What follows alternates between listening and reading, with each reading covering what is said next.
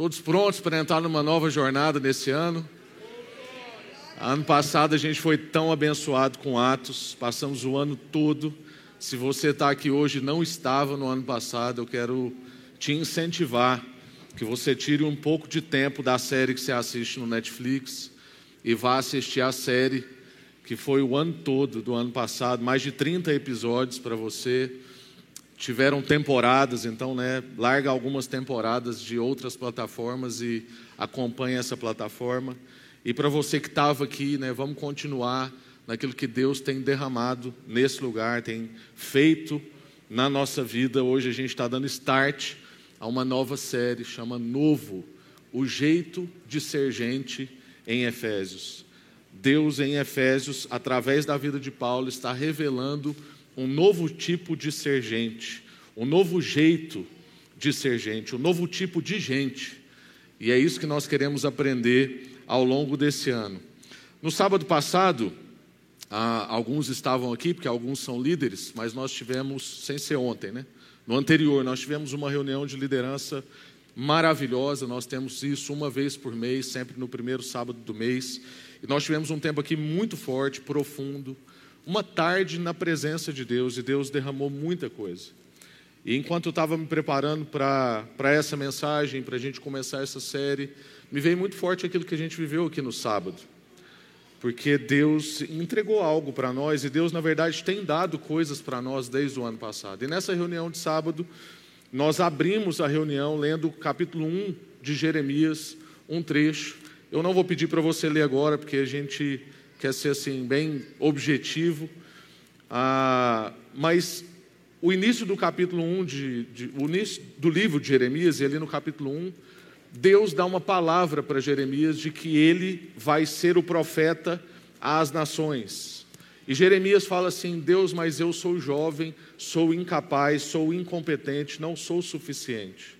E aí Deus dá uma mensagem para ele fala assim: Eu te conheci desde antes do ventre da sua mãe, eu te escolhi, te separei para uma determinada vocação, e eu ponho as minhas palavras na sua boca e você vai e vai dizer tudo o que eu disser.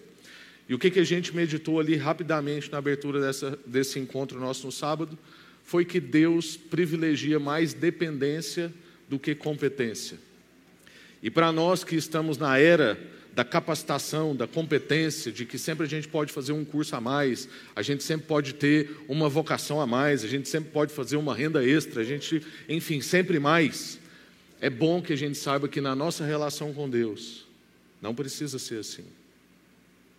Porque o que Deus requer de nós é mais dependência do que competência. Depois, no meio, né, assim, para o fim da nossa, do nosso encontro, a gente lembrou aos líderes e fomos lembrados que Deus quer fazer da igreja o lugar mais seguro da terra. O lugar onde a gente vai viver transformações profundas, um ambiente de confiança, uma, a igreja como uma incubadora de virtudes. E nós temos orado sobre isso para esse lugar. Nós queremos ser essa igreja, que é um ambiente de confiança, o lugar mais seguro da terra, um ambiente onde você pode abrir as suas limitações, confessar os seus pecados e o irmão ou a irmã não vai fazer da sua área de debilidade o parque de diversões dele, mas a sua área de debilidade vai ser a área de ministério de alguém. E aí, na hora que a gente estava orando para encerrar essa reunião, numa oração final, o pastor Marcos foi levado em oração a lembrar de um texto bíblico que está lá em Josué, onde a palavra de Deus diz: Santificai-vos, pois amanhã farei maravilhas entre vocês. E a gente crê que nós estamos nesse tempo. E esse é o clamor, eu acho, dessa série e principalmente desse primeiro episódio de hoje.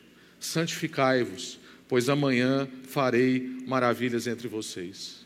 Então eu estou mencionando tudo isso porque eu creio que Deus, na sua infinita bondade e misericórdia, está conduzindo nós, a Igreja Sal da Terra 90, mas não só a 90, mas o povo do Senhor, a gente tem percebido águas mexendo em outros lugares além dessa congregação, é lógico.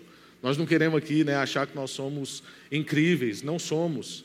Nós somos uma parte da igreja de Jesus nessa cidade, mas Deus tem derramado algo nesse lugar e Ele está nos conduzindo por um caminho maravilhoso. E eu desejo que nós tenhamos olhos para ver o que Ele está fazendo. Porque pode ser que Deus está derramando muito num lugar e alguém que está muito distraído não perceba. E eu quero te convidar, então, tenha olhos para ver o que Deus está fazendo. O Senhor nos conduziu o ano passado todo pelo livro de Atos, a gente foi presenteado com meditações dos primeiros passos da igreja de Jesus, os primeiros cristãos, essa igreja começar a florescer, uma comunidade que dava muitos frutos. A gente não viu ali indivíduos incríveis, mas nós vimos ali um povo incrível, nós vimos que Deus não depende das competências e características e dons daquelas pessoas, mas o próprio Deus dá as características que Ele quer e que Ele precisa, Ele dá os dons que Ele quer e que Ele precisa, mas mais do que pessoas competentes e incríveis, Ele quer pessoas incrivelmente dependentes, que estão rendidas, que querem estar nas mãos do nosso Deus. O nosso Deus não privilegia determinados tipos de indivíduos mas ele privilegia comunidades, e essas dependentes dele, comunidades dependentes do nosso Senhor. E hoje, então, entrando nessa série, uma série que vai levar o nosso ano todo, chamada Novo, nós queremos então começar, porque ainda estamos no início, mas nós queremos começar a conhecer, a descobrir, a perceber o novo de Deus revelado ao mundo. Que notícia é essa? A gente fala do Evangelho e diz que ele é uma boa notícia. Que notícia é essa? O que, que é o que, que é essa nova realidade? O que, que é isso que foi revelado ao mundo? Nós queremos conhecer esse novo jeito de ser gente, como Deus nos criou para ser. Portanto, irmãos, apertem os cintos e preparem-se para o novo, para o autêntico, para o original. E aqui, novo, o novo da nossa série é nesse sentido, não é novo no sentido de novidade. Vamos trazer algo que você nunca viu, que você nunca ouviu. É novo no sentido de originalidade. Vamos voltar à essência, aquilo que Deus nos fez para ser, o tipo de gente que Ele nos escolheu e nos separou para que nós sermos. Portanto, santificai-vos, pois amanhã Deus fará maravilha entre nós. Amém? Abram suas Bíblias em Efésios, no capítulo 1. Livro de Efésios, no capítulo 1. Tem tanta coisa para dizer sobre essa carta. É um sofrimento a gente ter pouco tempo aqui para reflexão. E pasmem, hoje nós vamos ler só os primeiros dois versículos. E ontem eu passei o dia inteiro pensando como eu ia cortar as seis páginas de pregação que eu tinha escrito, porque se eu fosse fazê-las, nós íamos sair daqui mais ou menos meio-dia e meio. E como eu sei que os irmãos são muito crentes, mas também têm fome, e tem família esperando, tem menino, aí eu falei: não, Deus, Deus vai ajudar a gente a, a chegar no essencial. Então não é que a gente ali fez cortes à revelia, como eu disse, foi literalmente um dia inteiro para conseguir fazer os cortes necessários. Mas verso 1 e o verso 2 de Efésios, depois eu vou precisar de um tempinho para contextualizar o livro e também a nossa série.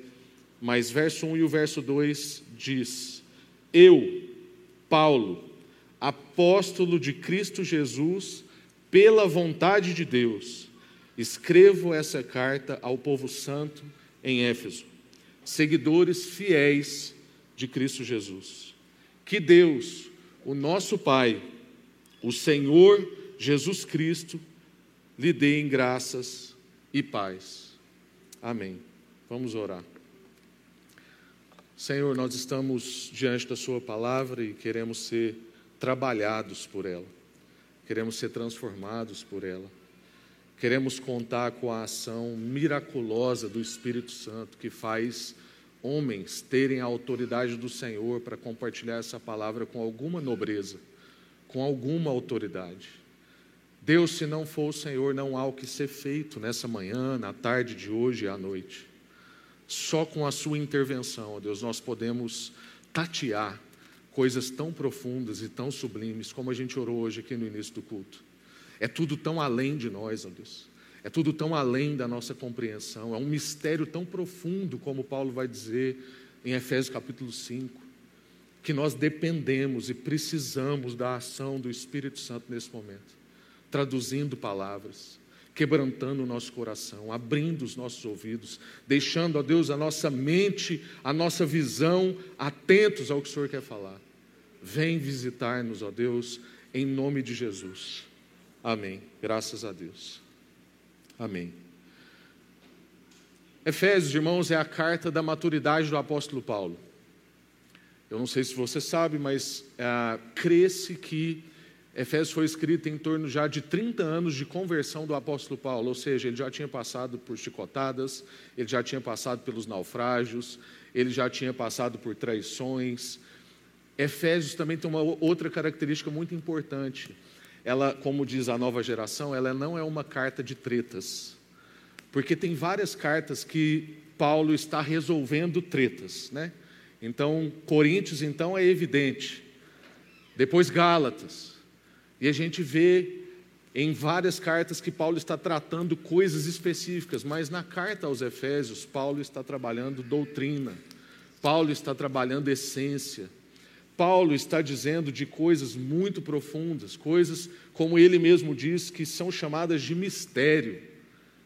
Então, essa é uma carta que é conhecida como, por exemplo, a carta predileta do grande João Calvino.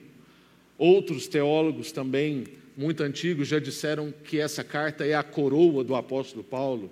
E teve um que ousou dizer que a carta aos Efésios é a rainha de todas as epístolas. É uma carta fruto de maturidade, mas não só isso, para nós ela é o convite a uma vida de maturidade. Efésios é uma carta no plural. Efésios é uma das únicas cartas, ou, aliás, é a única carta, a semelhança, a única que se assemelha a isso é o livro de Apocalipse, que é uma carta endereçada a mais de uma igreja. Existem vários dilemas nos estudiosos né, de teologia que você não precisa saber de tudo, mas enfim, a gente, quando vai estudar, conhece essas coisas. Existe, por exemplo, algumas pessoas que têm dúvidas sobre a originalidade de ter sido Paulo que escreveu essa carta. Mas os comentaristas mais confiáveis e a maioria, no fim de todas as dúvidas, entende que essa carta é do apóstolo Paulo. E outra questão que existe é se essa carta foi realmente somente endereçada a Éfeso ou se ela foi endereçada a várias cidades. E a maioria também dos que a gente confia, que a gente considera bom, crê que essa carta foi endereçada a várias igrejas, mas que a original foi para Éfeso. E por isso ela então tem aqui o endereço da cidade de Éfeso. Mas ela é uma carta no plural, enviada para uma pluralidade e uma carta que todo o seu conteúdo é plural. Paulo não está falando de benefícios individuais nessa carta. Existem benefícios individuais na bênção do Senhor Jesus? Existe. Nós acabamos de presenciar aqui o batismo. A pessoa tem que ter um encontro com Jesus. Mas tudo que ela vive é na dinâmica comunitária, a começar do seu batismo aquilo que é ela confessar publicamente que ela faz parte de uma família, porque é isso que o Senhor nos fez. E Efésios é a sublime revelação disso. Efésios é conhecido como o evangelho da igreja. A boa notícia de que Deus fez um povo e não nos deixou sós, não nos deixou órfãos, não nos deixou solitários. Essa é a revelação do plano de Deus, uma vida plural, e a gente vai ver isso no decorrer da leitura. Se você olhar aí, por exemplo, não vou pregar sobre isso, porque a gente ainda vai ter pregações desse texto, mas verso 9 ao verso 11 é a revelação do plano. Verso 9 vai dizer: Agora Deus revelou a sua vontade secreta, de uma coisa que ninguém sabia, desde antes da fundação do mundo. E agora Deus revelou uma verdade secreta a respeito de Cristo, isso é, o cumprimento do seu bom propósito. Está descobrindo. Você fala assim: ah, não sei qual é o propósito, aqui está revelando. Verso 10: E o plano é este. Começa a escrever: no devido tempo, ele reinará sobre toda, sob a autoridade de Cristo. Reunirá, desculpa, ele reunirá sob a autoridade de Cristo tudo o que existe no céu e na terra. Além disso, em Cristo, nós nos tornamos herdeiros de Deus, pois Ele nos predestinou conforme o seu plano. De novo, o plano está aí e faz que tudo ocorra de acordo com a sua vontade. Qual é o plano? reunir tudo o que existe sob a autoridade de Cristo. E nós fomos inseridos como povo que é chamado o corpo de Cristo. Fazemos parte de tudo que Deus está reunindo. Então, qualquer pessoa que está em casa, ou que está aqui, ou que você conhece, ou, enfim, os famosos que nós temos visto aí, desigrejados, são pessoas que estão resistindo ao plano, porque o plano é a reunião, o plano é o encontro, o plano é a vida plural, o plano não é a elevação da individualidade, mas abrir mão de uma individualidade em prol de uma pluralidade, em prol de uma vida comunitária, em prol de submissão mútua. Efésios é um dos livros que vai falar mais sobre submissão que nós temos nas Escrituras. Ou seja, o que Deus está fazendo é inaugurando em Cristo, visivelmente, uma nova realidade. Portanto, se você tem vivido uma vida medíocre, se a sua relação com Deus está rasa, se você tem vivido uma vida infeliz, não foi para isso que Deus fez. Em Cristo, Ele revelou visivelmente que existe uma nova realidade. No meio da sua realidade, turva, está complicado, está difícil, tem pandemia, falam-se em guerras, seu casamento está difícil, seu filho está tá complicado, seu temperamento é uma coisa que você luta. Busque aprofundar nessa nova realidade, porque Deus inaugurou em Cristo uma nova realidade. Diante disso, então, olhando para o livro de Efésios, é possível a gente esboçar a carta, eu ainda estou contextualizando, tá? Não entrei no verso 1 e no verso 2. É possível a gente esboçar a carta de Efésios da seguinte maneira, e vão ser as quatro temporadas que nós vamos seguir. Primeiro, capítulo 1 e capítulo 2, a nova vida que Deus nos deu em Cristo. Do capítulo 2 ao capítulo 3, a nova sociedade que Deus criou por meio de Cristo. capítulo 4 ao capítulo 5, novos padrões que Deus nos deu para viver dentro dessa nova realidade. E por fim, novos relacionamentos mediados por Cristo. Se eu tenho uma nova realidade, eu fui inserido numa nova sociedade, então eu tenho um novo jeito de viver, novos padrões, e as minhas relações agora têm mediação, não são mediadas só pelos meus impulsos, pelos meus desejos, elas são mediadas por Cristo. Tem as quatro telas das quatro temporadas aí, pode colocar, por favor? Então, a primeira temporada vai ser Nova Vida, depois vai ser Nova Sociedade, acho que tem aí, o Pedro disse que tinha colocado na projeção. Então, esse ano, nós vamos passar pelo livro de Efésios todo e nós vamos dividir isso em quatro temporadas. Nova vida, nova sociedade, novos padrões e novos relacionamentos. Então tá aí, a primeira temporada, nova vida. Tem todas as telas, mas enfim, você já entendeu. Toda a carta então é sobre o que Deus fez por meio de Cristo e o que nós devemos fazer, como nós devemos viver, quem nós devemos ser em consequência do que foi feito. O tema central da carta de Efésios então é a nova sociedade de Deus. Por isso a série chama Novo. Isso é muito importante, irmãos, porque Efésios então tem a ênfase sobre o que Deus fez em Cristo. Se você às vezes tem dificuldade de entender o que é o Evangelho, ah, uma boa notícia, como que a gente explica isso hoje? E muitas vezes a gente usa termos que até nos confundem, como por exemplo, ah, você tem que viver o Evangelho. Tem que é, geralmente é viver o Evangelho. Outra coisa que a gente confunde é dizer que o Evangelho é tal coisa. Evangelho é fazer justiça. Evangelho é isso, Evangelho é aquilo. Isso tudo são frutos do Evangelho, porque o Evangelho é uma notícia. E nesse sentido, ninguém vive uma notícia. As pessoas vivem a partir de uma notícia. Então, você viu uma notícia, pandemia. Aí você não vai viver a notícia. Você não vai viver pandemia. Mas a partir da notícia você tem um tipo de vida. Agora você tem que ficar mais em casa, tem que usar máscara, usar álcool em gel, enfim, tudo que você já sabe que nós temos vivido há tanto tempo. Então, Efésios é justamente como é que vive a partir dessa grande notícia que nós recebemos. Jesus nos salvou, nós não dependemos de mais mesmos, não estamos escravos dos nossos desejos, das nossas limitações, dos nossos impulsos, não estamos mais confinados ao nosso egoísmo, não estamos escravos da nossa violência, da nossa ira, não estamos mais reféns de nós mesmos. Podemos ser entregues ao nosso Jesus, que morreu em nosso lugar, para que nós então não vivêssemos condenadamente eternamente. Mas agora nós podemos ter vida em Cristo Jesus. Efésios é a carta que vai dizer então como eu vivo a partir dessa notícia do que Deus fez em Cristo Jesus. Então, especificamente nos dois versos que a gente leu, eu quero enfatizar com a gente então o termo povo santo. Nós lemos os dois versos que diz eu, apóstolo Paulo, desculpa, eu, essa é outra coisa que Paulo nunca faz. Ele não se chama de apóstolo Paulo.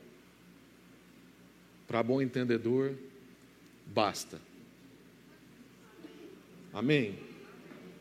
Ele se chama Paulo e ele tem uma vocação que é o apostolado, que é uma vocação de estartar processos, de plantar igrejas, de visitar regiões e começar coisas do zero. E não de ficar a vida inteira desfrutando do que foi feito. Desculpa. Eu, Paulo, apóstolo de Cristo Jesus, pela vontade de Deus. Não foi Paulo que quis, não foi alguém que o nomeou, não foi ele que se deu esse título, foi pela vontade de Deus. Como Jeremias, que a gente citou aqui no início, ele não tinha saída. Quando Jeremias apresentou as suas limitações, as suas incapacidades, Deus falou assim: Você não tem escolha, eu te escolhi. Se você está aqui nessa manhã, e se você está em casa aqui nessa manhã, Deus te escolheu. Deus te conhece desde antes do ventre da sua mãe.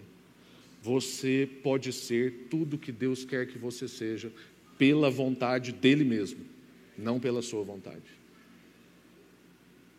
Escrevo essa carta ao povo santo em Éfeso, seguidores fiéis de Cristo Jesus, que Deus, nosso Pai, o Senhor Jesus Cristo, lhe dê graça e paz.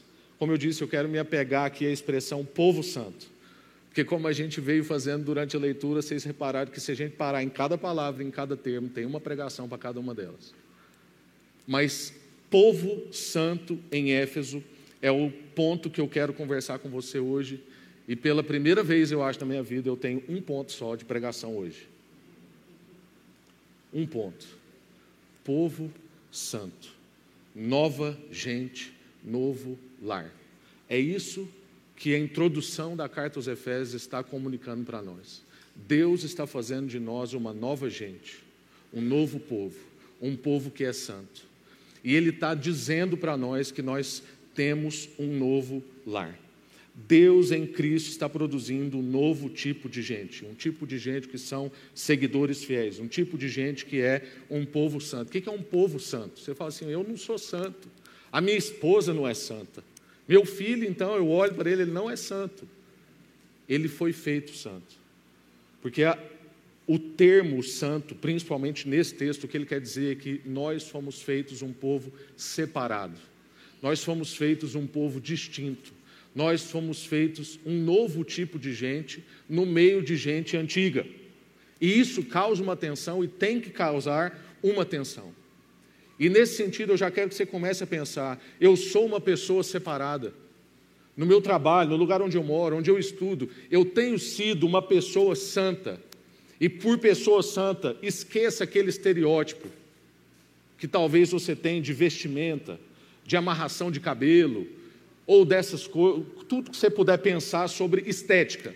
Nós estamos falando sobre coração. Nós estamos falando sobre intenções.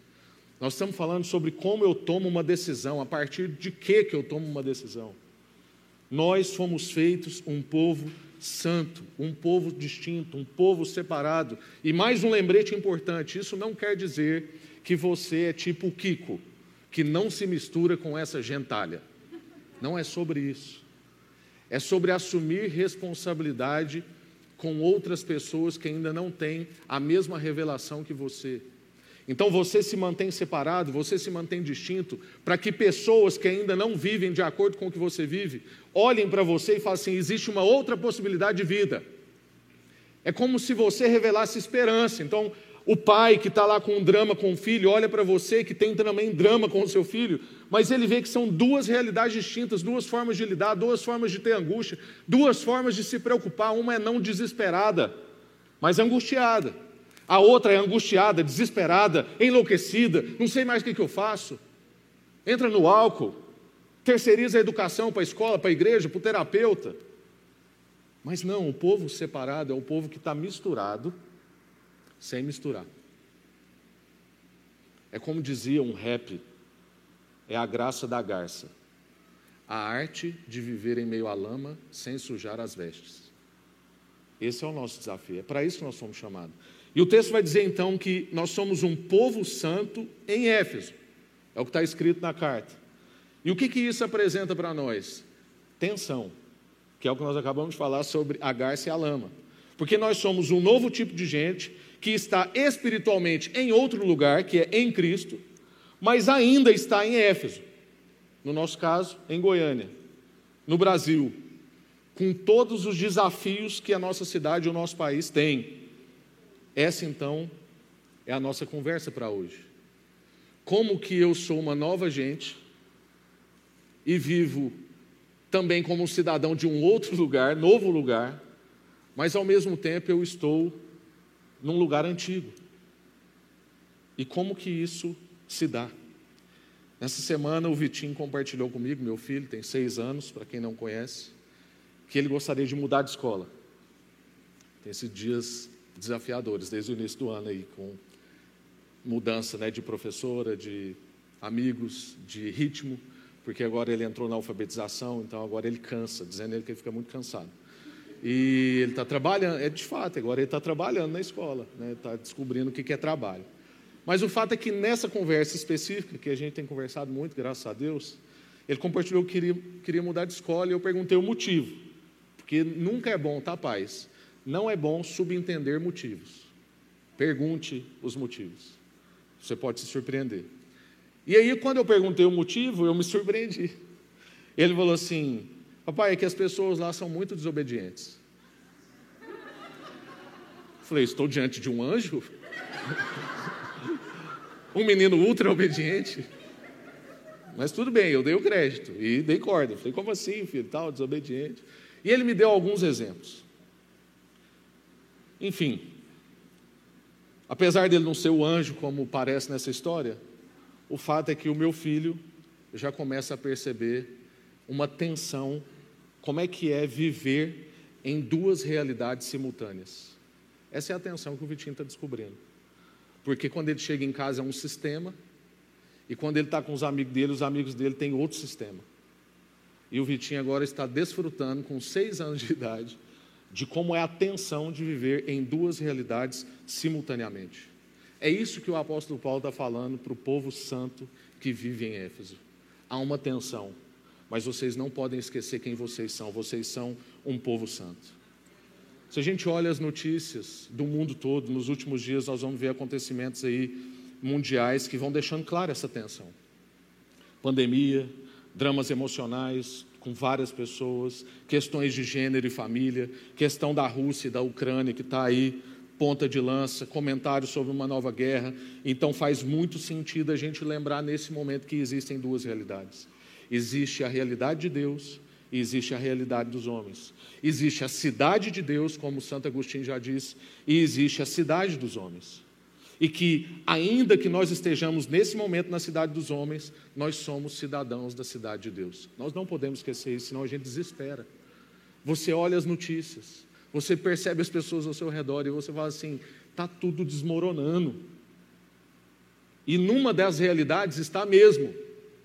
Mas lembre-se que você faz parte de outra realidade simultaneamente. E essa outra realidade é sólida, é rocha, essa não desmorona, essa é firme. E se você se segurar nela, não tem desmoronamento para você. É por isso que Deus vai dizer em outra parte das Escrituras que Deus abala coisas abaláveis para que fique somente as inabaláveis, e inabalável é Ele, e tudo que é dele, a cidade dele, o povo dele. Somos nós. Nós não vamos desmoronar no meio do desmoronamento. Ao longo da história, a gente vai percebendo então muitos homens e muitas mulheres buscando descrever os problemas da sociedade. Olhando para essas guerras, olhando para a pandemia, olhando para dramas emocionais, olhando para tudo que nós estamos vivendo na área da família. E eles tentam descrever: o problema social é isso, como é que a gente pode fazer para mitigar sofrimento, como é que a gente faz para refrear a degeneração social. A gente fala sobre problemas políticos, estruturas de poder, questões econômicas, problemas na área de justiça, problemas de classe, questões de saúde, problema de acesso, etc. São tantas coisas. Mas o livro de Efésios vai revelar para nós que o problema verdadeiro, o real problema, não está necessariamente confinado a nenhuma dessas áreas que nós citamos. O real problema, o verdadeiro problema, é outro e é por isso que qualquer ciência humana, ideologia, filosofia, inteligências, é incompleta e insuficiente para responder e resolver as demandas da sociedade. Por isso que a igreja deveria ser situada numa cidade, numa sociedade, como uma referência de um lugar mais seguro da terra. Um lugar que vive de acordo com outra realidade, que vive de acordo com um sistema mais sublime, que vive de acordo com outras regras, que vive em outros padrões, como a gente disse que nós vamos passar ainda por uma temporada pensando somente nisso. Pessoas muito mais capazes do que nós já quase acertaram nas questões sociais. Mas a Bíblia vai revelar então que o problema está na natureza da humanidade, o problema está no coração, na intenção, o problema está no pecado. A solução de Deus então para resolver o problema é radical. Qual é a solução? A nova criação. Não dá, não dá para usar o que a gente tem. Tem que surgir uma coisa nova, é aí que Cristo surge. Milhares de anos, pessoas vivendo, buscando a Deus e depois tropeçando, e buscando a Deus e tropeçando, e buscando a Deus e tropeçando, e faz um templo, e fica exilado, e Deus vem, derrama pão do céu e tanta coisa que a gente já viu. E aí Deus fez tudo isso como tentativas, aí Deus está frustrado? Não, Deus faz tudo isso para mostrar para nós que não existe solução sem Cristo. Aí o próprio Deus desce na história, no meio, meio aqui bem entre aspas, no meio da história. Vive entre nós algo novo, uma nova criação, um novo jeito de ser gente, um novo modelo, novas decisões, novos padrões, novos impulsos, tudo novo. E ele revela então um novo tipo de gente um novo tipo de afeto. Para usar termos dos últimos anos, o novo normal. O novo normal de Deus é ser uma pessoa conforme Cristo foi. Deus edifica uma nova sociedade no meio da velha. E é por isso que tem tensão, e tem que ter. Deus está edificando uma nova sociedade no meio da velha sociedade. Nós somos nada menos que a nova sociedade de Deus, a nova humanidade que Ele está criando em Cristo. E essa nova sociedade é uma sociedade espiritual. Eu não estou falando que você vai sair daqui hoje flutuando, porque às vezes a gente pensa uma nova sociedade espiritual, a gente já imagina assim que a gente vai viver numa outra dimensão, como quem sai do corpo. Não, é no corpo. Jesus viveu tudo no corpo. Jesus suou. Jesus teve as suas necessidades fisiológicas. Jesus levou tapa na cara. Teve beijo também, teve abraço. Mas foi tudo no corpo. Não é para a gente sair daqui aleluiano. Mas essa sociedade que nós fazemos parte é uma sociedade espiritual. Ela foi inserida numa nova realidade, uma realidade celestial. E agora ela está sendo orientada em como viver nessa nova realidade. É isso que é a carta de Efésios um documento sobre como viver dentro de uma nova realidade que você está agora. E o convite que nós temos então, a proposta que nós estamos nesse ano é mostrar agora, com a nossa vida, e aqui, entre parênteses, uma vida santa, a realidade, a verdade dessa obra que Deus tem feito. Quanta responsabilidade, irmãos. Quanta responsabilidade. Viver de acordo com o que foi feito por nós. Viver revelando, mostrando essa nova realidade, essa verdade. Quando o povo acha que é verdade tudo que se vê, tudo que se pega, essa cadeira aqui, ah, essa cadeira é absoluto. Essa cadeira não é absoluto. Se a gente durar mais 500 anos, essa cadeira não vai existir mais. E a gente acha que só porque vê e pega, isso aqui é absoluto. E porque o espírito que está aqui, a gente não vê e não pega, a gente acha que isso é abstrato. Isso é absoluto. Porque isso é o que vai permanecer. Essa é a nova realidade que foi inaugurada, irmãos. Nós não somos chamados para viver mais dentro do que as relações naturais dizem para a gente viver.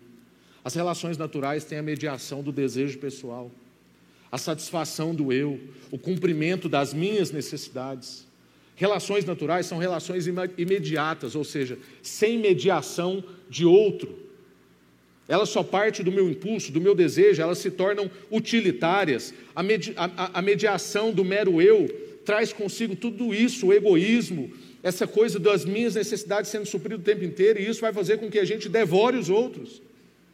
Nós vamos ficando centrados em nós mesmos, ao invés de centrados em Deus, amamos demais a nós mesmos, mordemos os outros, violentamos, usamos pessoas, porque se nós não tivermos Cristo mediando a nossa relação, é isso que nós somos. Mas as relações espirituais, para as quais nós fomos chamados e nas quais nós fomos inseridos, têm a mediação de Cristo. Ela tem os interesses de Cristo e não os meus interesses. Ela tem os olhos de Cristo e não os meus olhos. Ela tem as condições que Cristo dá e não as minhas condições. Portanto, quando eu sento para conversar com uma irmã, que também tem o Espírito Santo, o jeito dela cruzar as pernas é um jeito mediado por Cristo. O jeito dela mexer no cabelo é um jeito mediado por Cristo. O jeito como eu olho para ela é um jeito mediado por Cristo.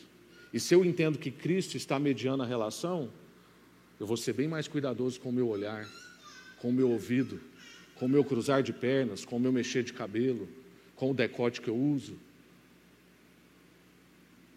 E tantas outras coisas que pode aparecer nesse sentido. Quando a gente pensa então, por exemplo, no mandato de Jesus sobre amar uns aos outros, e mais, sobre amar os vossos inimigos. Eu não sei você, mas eu sempre li isso e pensava que era um mandamento impossível. E sabe o que acontece? É impossível. Amar uns aos outros, e principalmente amar os nossos inimigos, é um mandamento impossível. É por isso que existe Cristo. É por isso que existe o Espírito Santo. Porque por nós é impossível. Quem pode cumprir? Cristo. E ele cumpriu. E agora nós estamos, essa expressão que Paulo usa, em Cristo. O povo santo é o povo que está em Cristo. Em Cristo, então, por meio do Espírito que em nós habita, nós também podemos amar uns aos outros e mais, amar os nossos inimigos. É por isso que a vida cristã é um chamado ao esvaziamento pessoal e o encher de Cristo. Porque tudo que a Bíblia apresenta para nós, se eu coloco isso para uma pessoa que não tem o Espírito Santo, é tudo impossível. Impossível. É por isso que tratados de paz no mundo e pessoas que pensam sobre mitigação de problemas sociais, como a gente disse, tentam, tentam, tentam e não dá. Porque é impossível, na nossa carne, nós somos escravos dos nossos desejos, das nossas vontades, do nosso egoísmo, e nós devoramos uns aos outros. É isso que a Bíblia está dizendo para nós. Por isso nós precisamos de relações mediadas por Cristo. Por isso nós somos inseridos numa nova realidade. Fazemos parte de uma nova sociedade, que agora tem esses padrões, é uma relação mediada pelo nosso Senhor. Diante da nossa incapacidade da nossa insuficiência nós somos chamados a confiar no poder do Espírito, na nova realidade na qual nós somos inseridos e crer que nessa realidade nós podemos. Eu quero concluir te fazendo algumas perguntas. Os irmãos do louvor já pode subir aqui para a gente cantar uma última música. Como que tem sido o nosso jeito de viver? Como tem sido o nosso jeito de viver?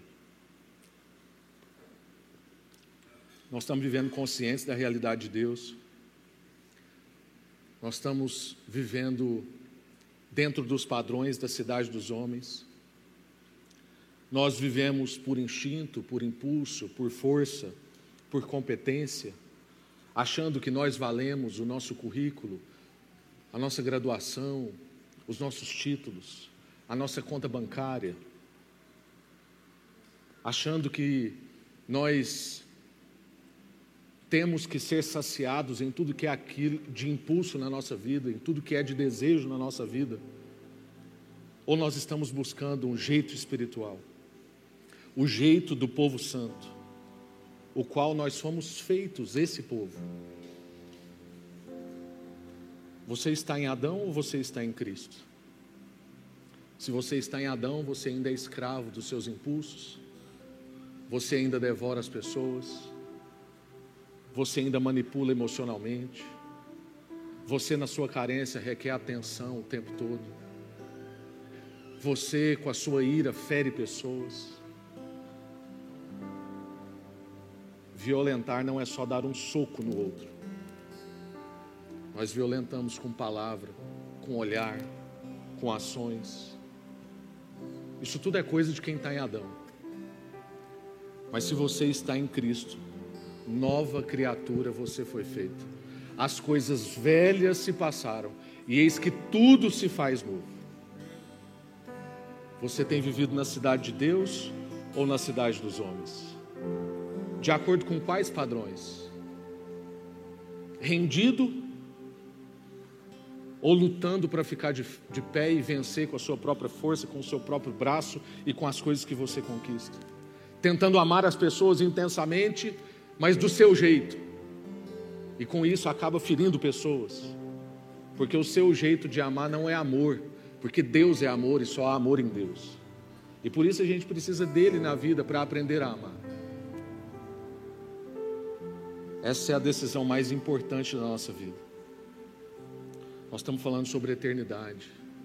Nós estamos aqui nessa manhã dizendo que só existem duas possibilidades. Ou você está em Cristo, ou você está fora de Cristo. E se você está aqui hoje, Cristo te chama. Quero que você feche seus olhos. Quero orar com você. Se você está aqui hoje, Cristo te chama. E se Ele te chama, Ele te capacita. Você pode tudo o que a Bíblia diz que você pode. Você é tudo o que a Bíblia diz que você é. Não viva longe disso em nome de Jesus. O Senhor pode transformar a sua vida. A sua vida pode ser nova. Há um novo normal de Deus para você.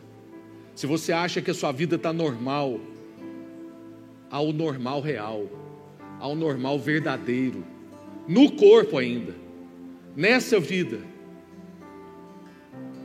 Quero te convidar a ficar de pé, ainda em oração.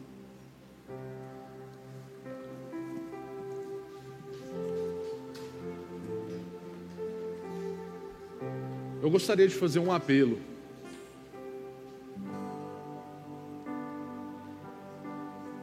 Como nós dissemos, nós apresentamos que só há duas possibilidades. Não existe uma terceira via. Ou você está em Cristo, ou você está fora de Cristo. E se depois dessa exposição percebendo que existem dois jeitos de vida, percebendo que existem dois tipos de sociedade, percebendo que existem duas cidades acontecendo simultaneamente, e você se vê fora da cidade de Deus, e você se vê fora da sociedade de Deus, e você tem se visto fora do jeito de ser gente que Deus te fez para ser. Eu gostaria de te convidar para tomar uma decisão definitiva Talvez você tenha sido colega do Evangelho, é bom estar na igreja, é bom ouvir as músicas, é bom ouvir uma pregação, é bom que meu filho venha. Tem gente que é assim, não, eu estou na igreja porque é importante para meu filho. Mas Deus hoje está falando com você. Não tem outro lugar.